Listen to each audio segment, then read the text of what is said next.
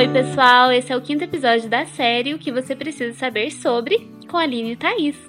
E no último episódio nós trouxemos uma reflexão sobre o livro A Coragem de Ser Imperfeito, de Brené Brown. E caso você ainda não tenha escutado e queira mudar a sua perspectiva sobre a definição do que é ter coragem em um mundo onde vulnerabilidade é fraqueza, essa autora, após décadas de estudo, traz uma abordagem diferenciada que certamente vai te fazer mudar de ideia. Então não deixe de conferir, tá?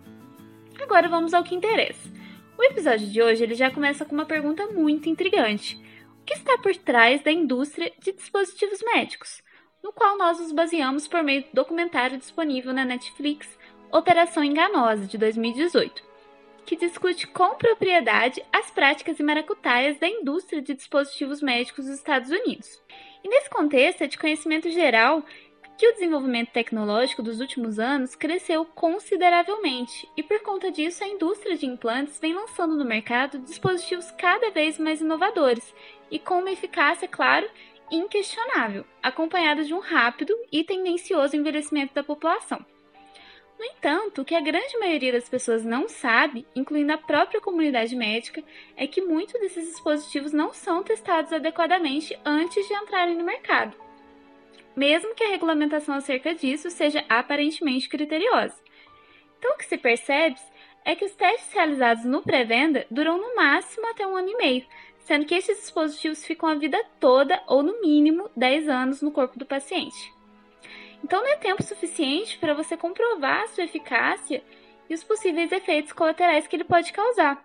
Além disso, alguns dispositivos nem mesmo são testados em humanos no pré-venda, ou seja, os dados sobre como o nosso organismo vai reagir àquele dispositivo são obtidos somente após ele ser implantado e o paciente começar a apresentar os sinais de melhoria e de qualidade de vida, ou de inflamação, rejeição e quaisquer efeitos prejudiciais à saúde do portador. Isso acontece com muita frequência, é o que nos mostra os exemplos que são retratados no documentário. O Ensure é um contraceptivo permanente, vendido como uma alternativa mais simples e de recuperação mais rápida em comparação à ligadura das trompas. Ele é um dispositivo de 4 centímetros formado por espirais e depois de ser inserido no útero e posicionado dentro das trompas de falópio, ele cria uma resposta inflamatória que gera um tecido cicatricial. Esse tecido é o responsável por bloquear as trompas de maneira permanente, impedindo a fecundação com 99% de eficácia. Isso tudo feito no consultório, sem precisar de incisões, também não precisa de anestesia e é um procedimento super rápido de 45 minutos. Parece perfeito, né? Foi o que as mulheres que implantaram o Ensure acharam também. Mas logo após o procedimento, os problemas começaram. Uma das histórias que o documentário acompanha é a história da Ana Fuentes. Assim que ela saiu do consultório, ela já estava sentindo muita cólica e uma semana depois da implantação, ela começou a ter um sangramento constante, chegando ao ponto de ter que usar fraldas. Ela ligou para o médico que colocou o dispositivo e ele simplesmente disse que o produto não tinha nenhum desses efeitos colaterais e que era tudo da cabeça dela. Depois de um tempo, ela resolveu ir no hospital porque ela já estava cansada de ter todos esses sintomas de maneira tão recorrente e o médico de plantão disse que ela devia estar tá sangrando tanto porque ela era latina e que isso era normal para a etnia dela. Olha que absurdo, gente.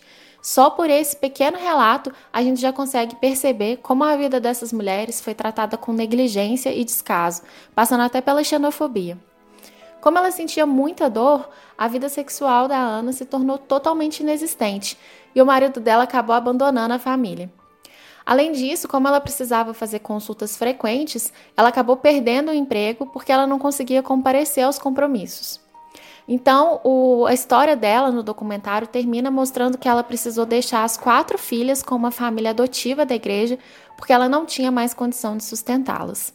Outra vítima do Ishore foi a Andy. Ela conta que ela sentiu todas as etapas do procedimento e ela também sentia muita dor, teve febre e sangramento constante. Quando ela voltou ao médico para relatar esses sintomas, eles descobriram que o Ishor tinha se deslocado das trompas e se instalado no útero dela, sendo preciso fazer a remoção. O problema é que a remoção foi muito mal feita e acabou deixando para trás vários fragmentos do dispositivo. Então, além de continuar sentindo muita dor e tendo o sangramento, a Indy sofreu com a deterioração das articulações e teve que passar por mais uma série de cirurgias, precisando inclusive retirar o útero.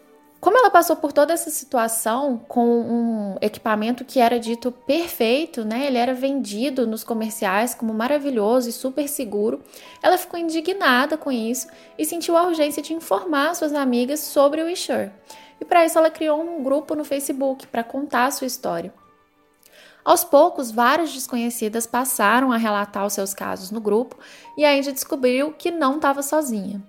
Mesmo utilizando o dispositivo, várias mulheres relataram lá nesse grupo do Facebook que elas engravidaram, e mais tarde foi descoberto que o Ensure é de 7 a 9 vezes menos eficaz que a ligadura de trompas. Muitas gestantes passaram por problemas durante a gravidez, levando ao nascimento de bebês prematuros e até mesmo a abortos espontâneos. Então vocês podem perceber que esse grupo foi muito importante porque elas conseguiram relatar várias histórias e conseguiram se unir. Inclusive, essa união foi a responsável por elas conseguirem acesso aos DVDs da reunião da FDA em que o dispositivo foi aprovado. Lembrando que a FDA é a principal agência federal reguladora do Departamento de Saúde e Serviços Humanos dos Estados Unidos. Nessa reunião, elas viram que só um pequeno grupo de mulheres foi acompanhado nos estudos clínicos, e como a Thais comentou, elas foram acompanhadas por apenas 18 meses. Gente, esse é um período extremamente curto para saber os efeitos adversos de um implante que deve durar a vida inteira, né? 18 meses perto da sua vida inteira não é nada. Então, além disso tudo, elas viram que o investigador principal, que foi o responsável por apresentar os resultados de segurança e eficácia desses estudos à FDA, tinha ações investidas na empresa. Então, obviamente, havia um interesse financeiro por trás da aprovação. Mesmo sem dados suficientes, o dispositivo foi aprovado e o documentário mostra todos os responsáveis rindo na reunião porque eles ficam comentando: nossa, imagina se daqui 10 anos mulheres apresentarem efeitos colaterais graves devido ao uso desse dispositivo aqui que a gente está aprovando. Todo mundo rindo, achando uma linda piada. Bom, não é uma piada, essas mulheres realmente existem. Elas estão com efeitos colaterais graves e elas não desistiram da luta de tirar o Eixor do mercado. Elas fizeram vários protestos em frente a convenções de ginecologistas, elas contaram suas histórias em diversos programas de TV, conversaram com senadoras e conseguiram inclusive uma reunião com o comissário da FDA. Mas, mesmo com dados de mais de 35 mil mulheres, o Wisher não foi retirado do mercado. Foi apenas após a pressão causada pelo documentário Operação Enganosa que a Bayer decidiu retirá-lo de circulação nos Estados Unidos. O documentário também acompanha a história da enfermeira Tammy, que sofria com incontinência urinária. O médico recomendou que ela utilizasse a tela ProLift, formada por fibras de polipropileno. Mais uma vez, a promessa foi de um procedimento simples, rápido e sem necessidade de internação. Antes de eu contar essa história para vocês, é importante que vocês saibam que todas as telas vaginais foram aprovadas sem estudos em humanos. Então vocês já devem imaginar que esse não vai ser um relato positivo. Depois de colocar a tela, ela cicatriza e se fixa no tecido de forma permanente. O tecido cicatricial faz a tela se encolher e contrair, então ela puxa os tecidos ao redor e cria uma região dura e sem movimento ao redor da vagina, da uretra e da bexiga. Vocês já devem imaginar que isso não é nada agradável. Então, logo depois da cirurgia, a Tami sentiu muita dor e desconforto, ao ponto de nem conseguir sentar ou subir degraus. Como a tela cicatriza ao redor dos tecidos, ela não pode ser removida integralmente, então a Tami conseguiu fazer só a remoção parcial. Mesmo assim, ela não ficou livre dos problemas, e além da tela ter impossibilitado totalmente a sua vida sexual, até a época do documentário ela já tinha passado por mais de 19 cirurgias para tentar reparar os danos. Mais uma vez, eu preciso falar com vocês sobre o viés financeiro. A produção da tela ProLift custa cerca de 25 dólares, mas cada uma é vendida por 2 mil dólares. A Johnson Johnson já foi processada diversas vezes por pacientes que tiveram esse dispositivo implantado. E tanto o diretor quanto o médico da empresa já afirmaram que estavam cientes de todos os possíveis riscos e efeitos colaterais severos. Os dispositivos continuam em circulação exatamente por causa do retorno econômico. Na última década, os gastos da Johnson Johnson com esses processos foi de 300 milhões de dólares, mas o lucro durante o mesmo período foi de 683 bilhões de dólares. Então, será que a gente deve esperar um posicionamento sobre bem-estar e segurança de empresas que só se importam em não perder investimentos? Será que a gente pode culpar os pacientes por continuarem utilizando tais dispositivos, sendo que as informações sobre o mal que eles podem causar nunca são divulgadas?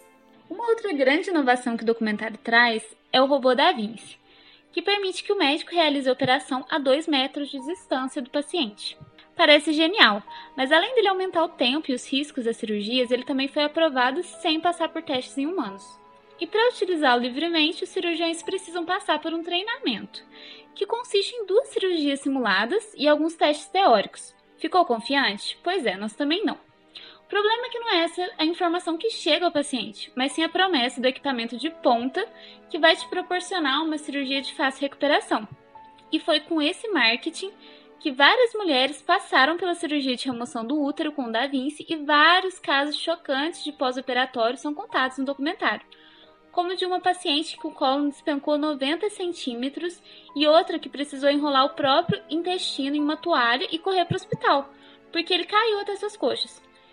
Então, mesmo com esses casos frequentes, a empresa continua aconselhando o uso do robô, incentivando que os próprios cirurgiões decidam quando estão aptos a usá-lo. Então, vocês devem estar se perguntando: por que usar um equipamento que traz mais prejuízos do que benefícios? E eu, mais uma vez, respondo para vocês: lucro. Cada cirurgia realizada com esse robô é convertida em um retorno financeiro para o médico. O mesmo esquema acontece com as tomografias, que apesar de causarem câncer se usadas em excesso, são fontes de lucro a cada uso. Por fim, não poderíamos deixar de comentar sobre os implantes de quadril de cobalto e cromo, representados no documentário pela história do médico ortopedista Stefan Tull. E diferentemente dos outros casos, o que se percebe nesse é um médico sendo vítima da própria indústria de dispositivos médicos, juntamente com vários outros pacientes do seu próprio consultório. Em resumo, ele precisou de um implante de quadril. E como ele é uma pessoa muito ativa fisicamente, ele acabou selecionando uma prótese de cobalto e cromo, que pareceu ser a mais atraente do mercado, já que ela era voltada especificamente para esse tipo de público, justamente por ser mais resistente. Mas após um, um, certo tempo, ele começou a sentir os efeitos colaterais do que viria a ser uma contaminação por cobalto no sangue, que estava 100 vezes acima do teor normal permitido. Então, quando ele realmente buscou ajuda, foi só após um surto psicótico, porque esses teores estavam tão altos no sangue que ele passou a apresentar problemas mentais, de esquecimento e cognitivos. E o que se descobriu foi que a prótese simplesmente abriu dentro dele, desintegrando o tecido naquela região.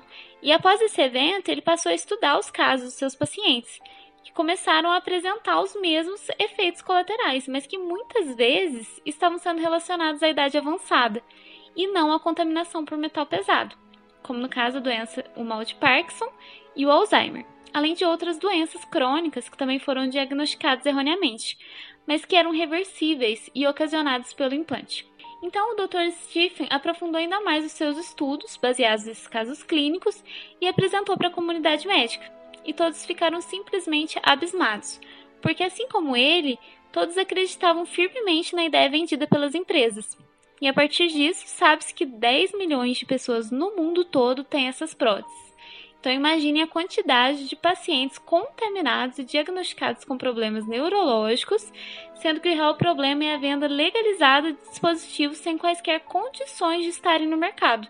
Por isso, em 2012, uma investigação foi realizada, impedindo a comercialização dessas próteses, mas a gente sabe que não dura para sempre, né? Portanto, é razoável concordar que essas indústrias elas não prezam pela saúde do paciente, muito pelo contrário.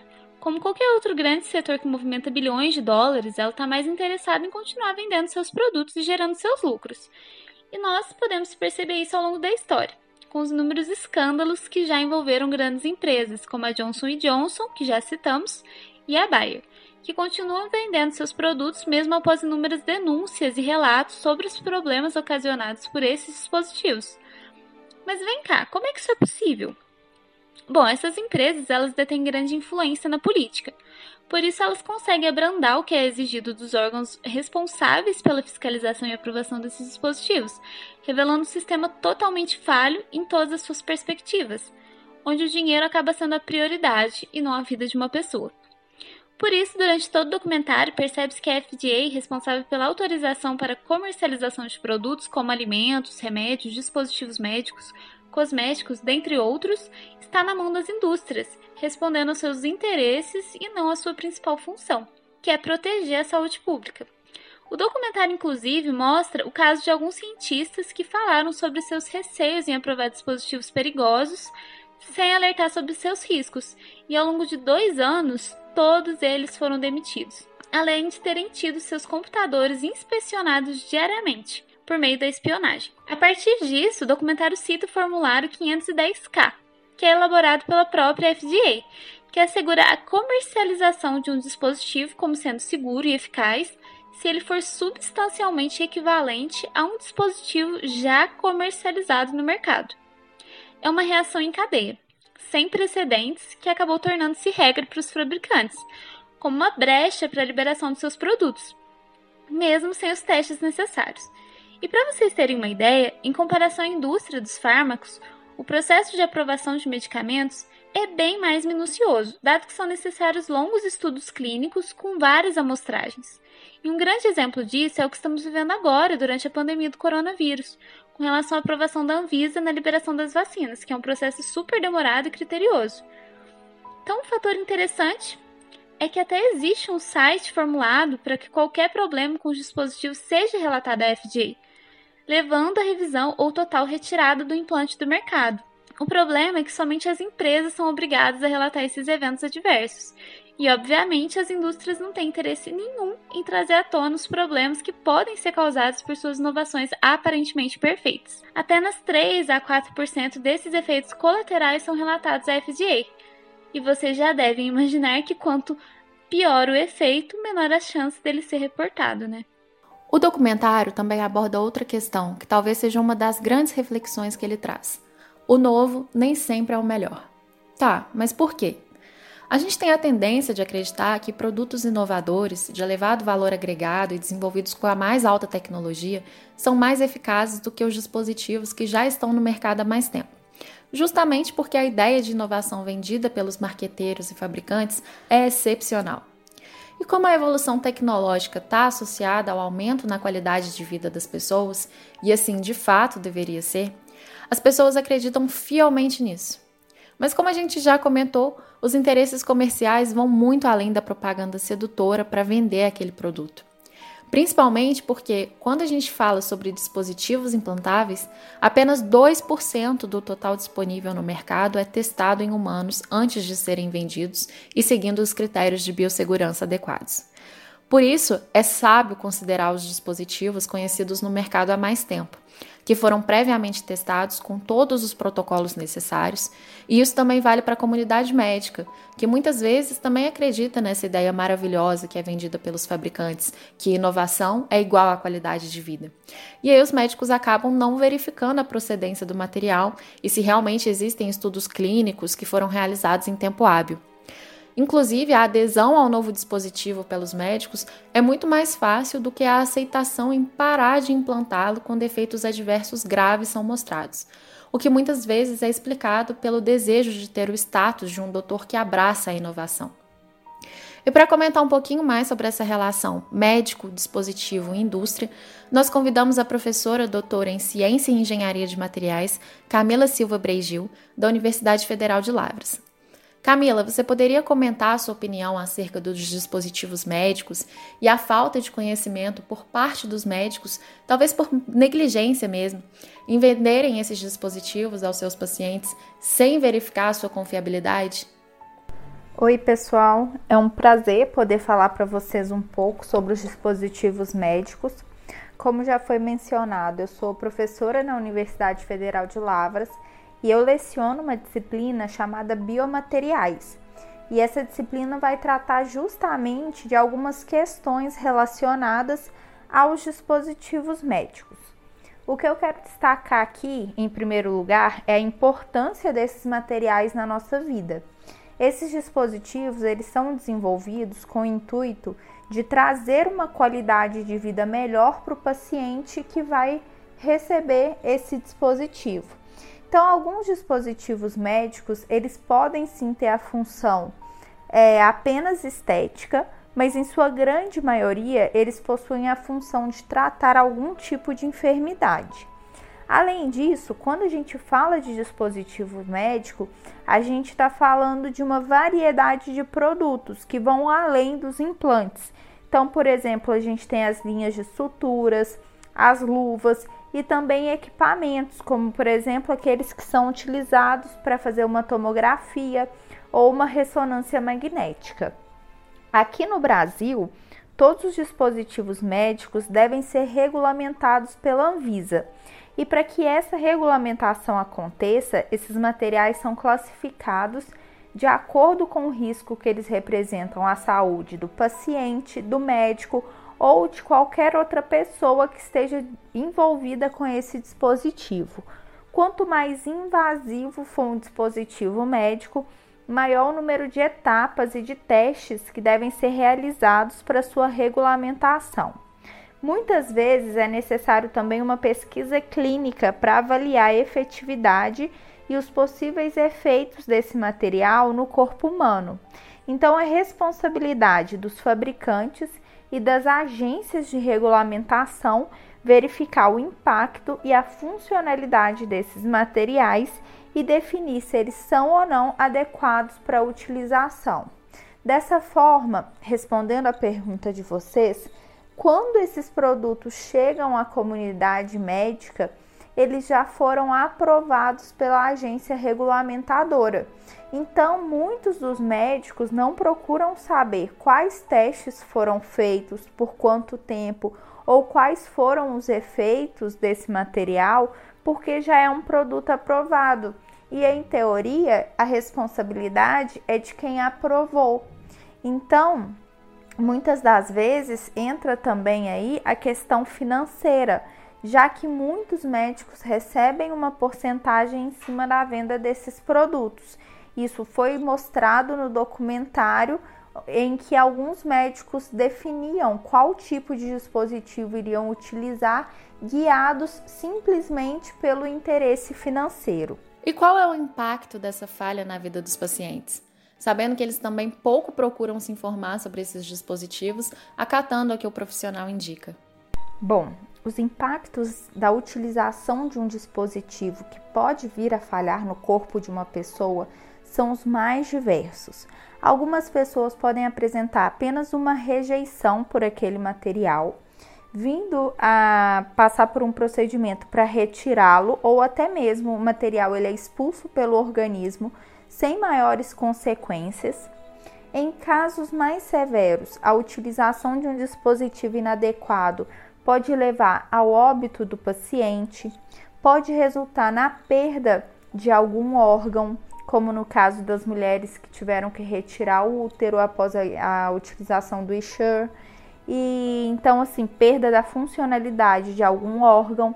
E também a gente não pode esquecer do impacto psicológico causado nessas pessoas.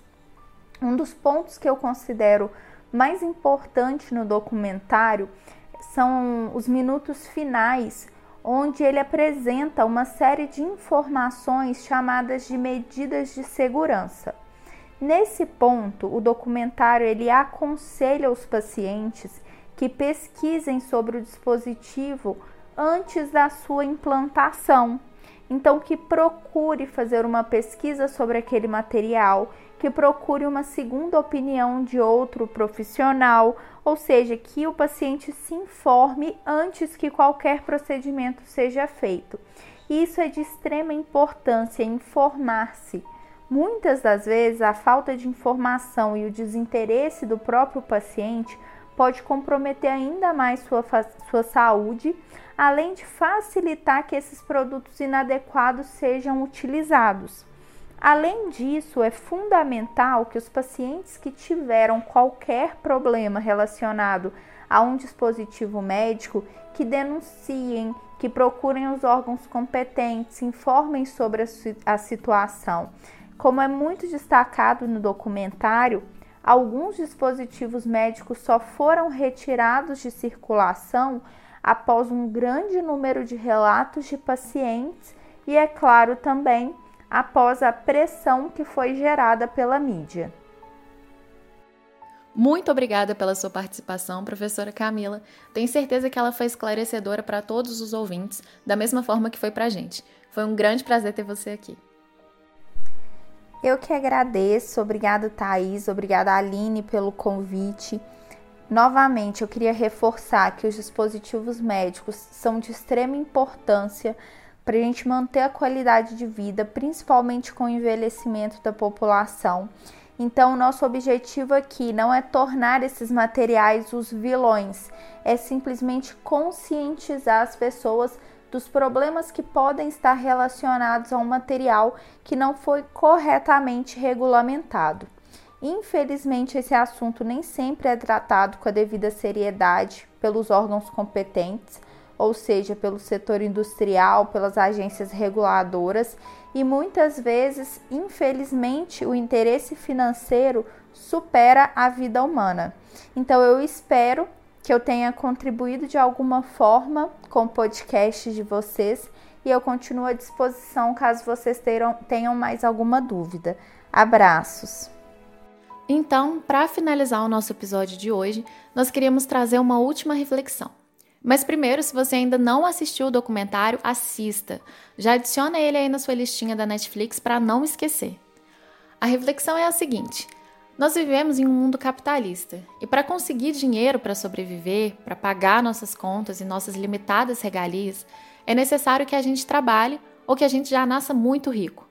Mas seguindo a lógica do proletariado, que somos nós, dificilmente a gente para para pensar fora da bolha.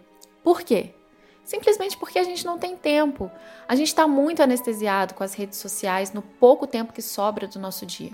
É aquela velha alienação da massa, conhece? Só que tem muita coisa boa na internet. Você só precisa filtrar e filtrar com sabedoria.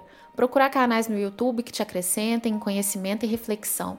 Documentários reais sobre assuntos pertinentes da atualidade, podcasts que hoje são um dos grandes veículos transmissores de informação do Brasil e muita, muita leitura.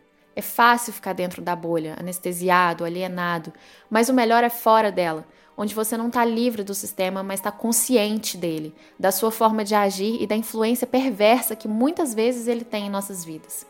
Então, antes de qualquer coisa, use a internet a seu favor. Por hoje é isso, pessoal. Até mais!